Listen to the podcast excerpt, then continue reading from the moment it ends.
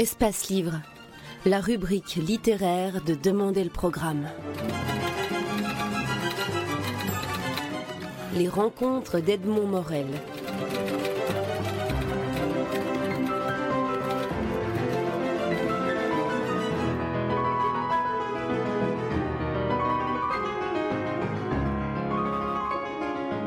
Polairement, tous les matins, on peut entendre votre chronique euh, sur les ondes de la première RTB à 7h20 et j'aimerais que vous nous dévoiliez le, le métier de chroniqueur. Comment écrit-on une chronique Eh bien, d'abord, je dirais que euh, je fais de la radio avec du papier. C'est un métier qui se fait rare. Je ne prends jamais de son. Je, je, fais en sorte que, enfin, lorsque je suis en, en, déplacement, lorsque je fais ce que j'appelle mes chroniques nomades, il n'y ait pas de, de, de, médiateur entre la personne ou la situation euh, et moi, et qu'on soit dans une, dans une simplicité la plus juste euh, et la plus pertinente possible entre, pour casser ce rapport, précisément cette distance que le média peut installer. Alors d'autre part, comment on écrit une chronique? Moi, j'ai envie de dire que euh, je n'ai jamais, quand je commence une chronique, j'ai l'idée de la raison pourquoi j'ai envie de l'écrire, je ne sais pas ce que je vais en dire. Donc j'ai envie de dire que chacune de mes chroniques, ce sont des petits personnages de romans, de fiction en tout cas, je ne connais pas l'histoire de la chronique, qu'elle se dévoile à moi tandis que je l'écris.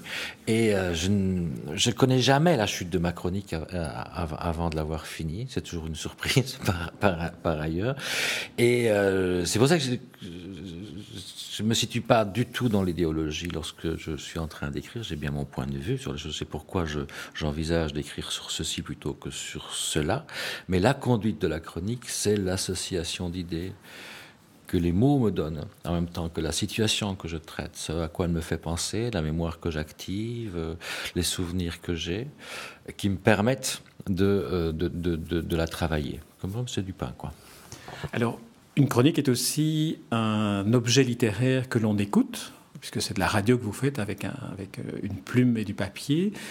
Est-ce que l'écriture est transformée au moment où vous écrivez par le fait que vous allez la dire ou bien est-ce que vous n'en tenez pas compte Alors j'écris en parlant.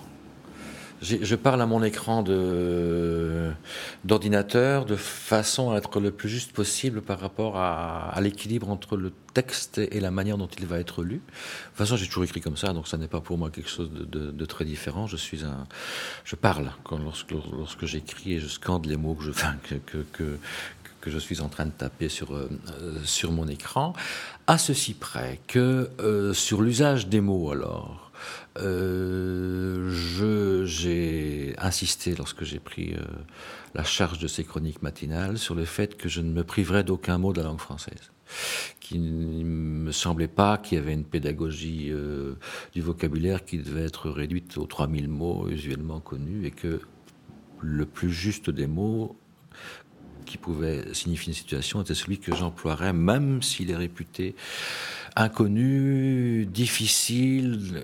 Et j'ai insisté aussi sur le fait que j'en ferai pas une pédagogie directe. Je ne dirais pas ce mot-là signifie ceci, mais que je ferai comprendre le cas échéant son sens à travers la, la manière dont, dont, dont, dont je l'amènerai dans, euh, dans la chronique sans l'expliquer pour autant. Donc voilà, ça euh, c'est pour répondre un peu à cette question sur la façon d'écrire. Je n'ai pas essayé de trouver une formule en fait. Je n'ai pas essayé de trouver une forme qui pouvait s'adapter à la radio. Je veux dire, c'est euh, mon écriture est comme ça et je l'ai pas beaucoup changé. Alors ce que je change évidemment dans la chronique, c'est euh, les adresses que je fais à la fois à, l'animateur de l'émission ou, à l'auditeur. Ça, oui, parce que je pense qu'il y a du, style direct beaucoup plus. Possible d'employer du style direct, enfin d'aller d'aller vers euh, l'interpellation, vers la rangue, vers, euh, vers, les, gens qui sont là. C'est tout. En fait, là, je suis, je suis dans, dans je suis dans l'ordre du discours. Alors, une chronique, c'est un texte qui est dit. Il y a la voix, il y a la, texture de la voix, mais il y a aussi la chanson ou la musique de la voix. Vous avez une voix très particulière et une musique de voix très particulière. Est-ce que c'est quelque chose que vous travaillez en fonction du texte ou est-ce que c'est quelque chose que vous laissez venir naturellement? Euh, c'est ça, ça m'est naturel parce que si, bon, si vous regardez de temps en temps l'émission en télévision, puisqu'elle est, est diffusée en télévision, vous allez être étonné du, du, nombre de gestes que je fais. En fait, je, je suis vraiment comme si j'étais en scène quand je lis ma chronique. Hein. Et c'est quelque chose que je me suis découvert, je ne le savais pas du tout. Euh, J'ai un vrai plaisir à faire ça en plus. Euh, c'est parfois difficile à cette heure-là du matin parce qu'il faut quand même pas rêver. On n'est pas. Donc c'est un exercice à la fois presque de comédien que que je fais à 7h20 du matin, euh, on, m'a déjà dit que c'était un exercice assez, euh, assez périlleux et que enfin, tout le monde ne se livrerait pas à ce type de, de, de choses à, cette heure matutinale. Hein.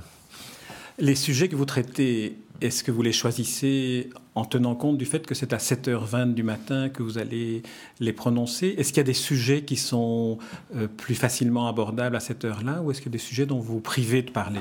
Non, je me prive de rien. Je me prive de rien, je ne suis privé de rien. Euh, il m'arrive de faire des chroniques assez dures le, le, matin, mais parce que je pense qu'il faut le faire à ce moment-là, à cette date-là, au moment où on parle. Je, je, je ne suis contraint en rien par ma rédaction en chef. Je ne suis pas relu avant l'antenne, bien que j'envoie mon texte de manière systématique, des fois qu'il y aurait quand même quelque chose qui accrocherait ou une erreur factuelle que j'aurais pu euh, que j'aurais pu faire. Mais si je suis relu, enfin je suis relu avant l'antenne, je ne suis jamais commenté avant l'antenne. Donc ma liberté de, parole est totale et donc la façon dont j'ai d'envisager qu'une fois je fais une chronique un peu plus légère ou une chronique un peu plus euh, lourde de, de, dans, sa préhension pour, euh, l'auditeur, ça me revient ça me revient et euh, c'est vraiment en fonction des choses que, que, que je ressens. Quels sont les, les, échos que vous avez de vos auditeurs?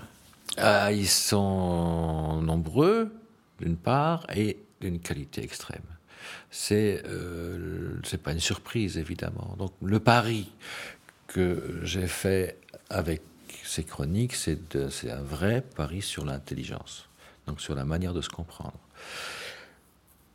Ça n'a pas été évident euh, tout de suite pour la rédaction qui disait est-ce que c'est pas trop intellectuel à cette heure-là du matin? Est-ce que les gens vont pouvoir suivre un, un débit comme le mien et puis des, des, mots et la façon dont je les agence surtout à cette heure-là du matin? La réponse est oui, oui et oui. Donc là, il y a un vrai succès du fait qu'effectivement, on peut amener sur la table des gens ou dans leur salle de bain à cette heure-là du matin des vrais sujets traités de façon, euh, on va dire, littéraire, enfin avec une écriture et une, forme en tout cas, une forme assez différente de celle qui serait de, la simple livraison des, des, nouvelles. Euh, oui, non, c'est assez étonnant parce que les, les et souvent, moi, les auditeurs deviennent mon réseau. Donc on est très en rapport. Euh, je pensais que mes chroniques me prendraient un temps minime sur ma journée. Au départ, euh, je considérais que passer plus d'une heure à écrire la chronique, c'était du temps perdu et que je recommençais si je passais plus d'une heure, c'est qu'elle ne venait pas. Non, j'en suis à deux heures parce que le temps passe, mais enfin quand même. Euh, et pourquoi je vous dis ça? Je raccroche mes idées avec, avec les auditeurs. Oui, en fait, les auditeurs m'ont pris le reste de ma journée. Et donc là où je pensais travailler une heure sur une chronique, je me retrouve avec ma journée complète, avec des demandes, des propositions, des rencontres souvent avec les auditeurs. Et donc tout ça finit par faire un réseau assez intéressant. Et donc lorsque je me déplace, je rencontre des gens qui connaissent ce que je fais, qui m'invitent, et puis on reste en, contact proche, et tout ça finit par constituer une assez belle famille. Là, ce sont les réactions des auditeurs. Alors, je m'interroge aussi sur les, sur les réactions que peuvent avoir les témoins à la rencontre euh, de qui vous allez lorsque vous préparez vos chroniques, notamment vos chroniques nomades. Euh, je me souviens, vous m'avez parlé de l'exemple de Roisin, vous avez fait une de vos chroniques nomades. Racontez-nous comment vous avez préparé ça et ce que vous avez découvert comme situation et comme réaction. Je prépare peu. Je, me fie vraiment à mon instinct et les découvertes découlent simplement d'être là. Hein, ça, je l'ai découvert aussi. Donc, je prépare évidemment. Je sais pourquoi je vais là et je sais qui je vais rencontrer. Mais je ne, passe pas un temps, fou de, préparation parce que je fais une énorme confiance au moment. -dire ça, c'est vraiment. Euh, quelque chose auquel je tiens et parfois ça a des résultats inattendus. Euh... Petite incise, vous n'avez pas le trac de vous dire que ce, ce, miracle-là ou, ce, ou ce déclic-là ne va pas se produire un jour? Non, parce que je sais que de toute manière, il y aura une chronique le lendemain matin. Ça, c'est ma seule sauvegarde. Je sais qu'elle sera là le lendemain matin parce qu'elle doit être là. Je suis, euh, je suis un boulanger qui fournit son pain tous les jours. Il n'est pas question d'avoir pas de pain un jour. Bon, voilà. Donc, donc je sais que donc ce stress-là, je l'ai pas.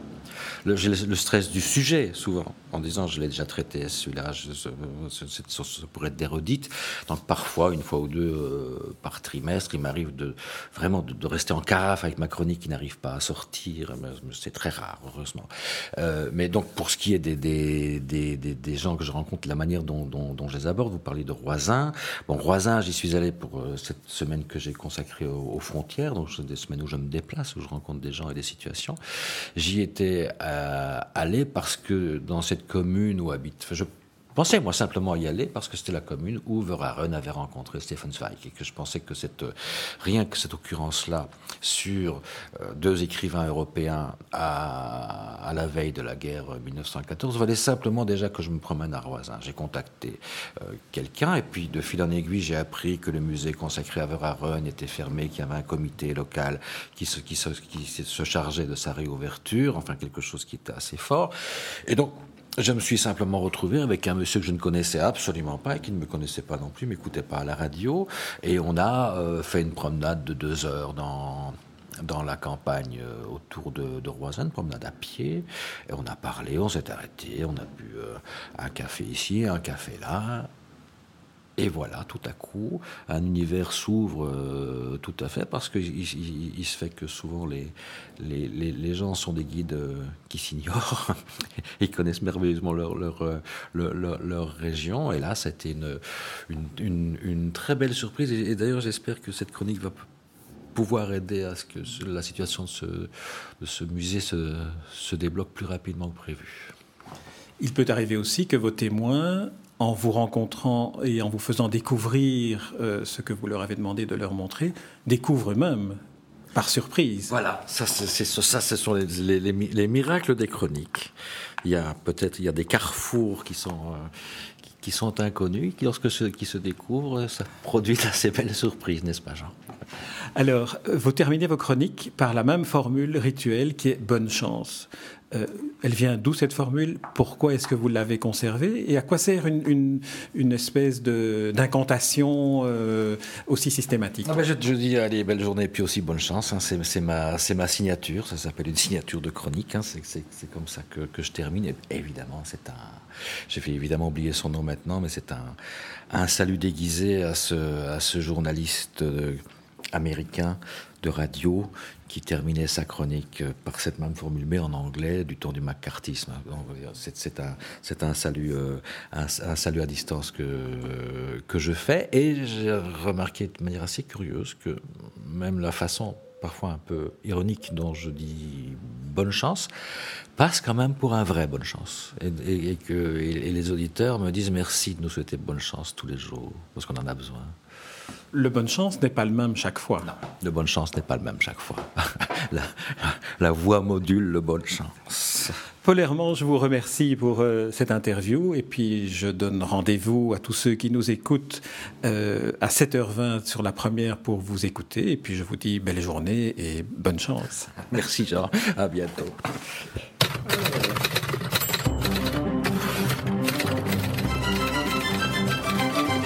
Espace Livre la rubrique littéraire de Demander le programme. Les rencontres d'Edmond Morel.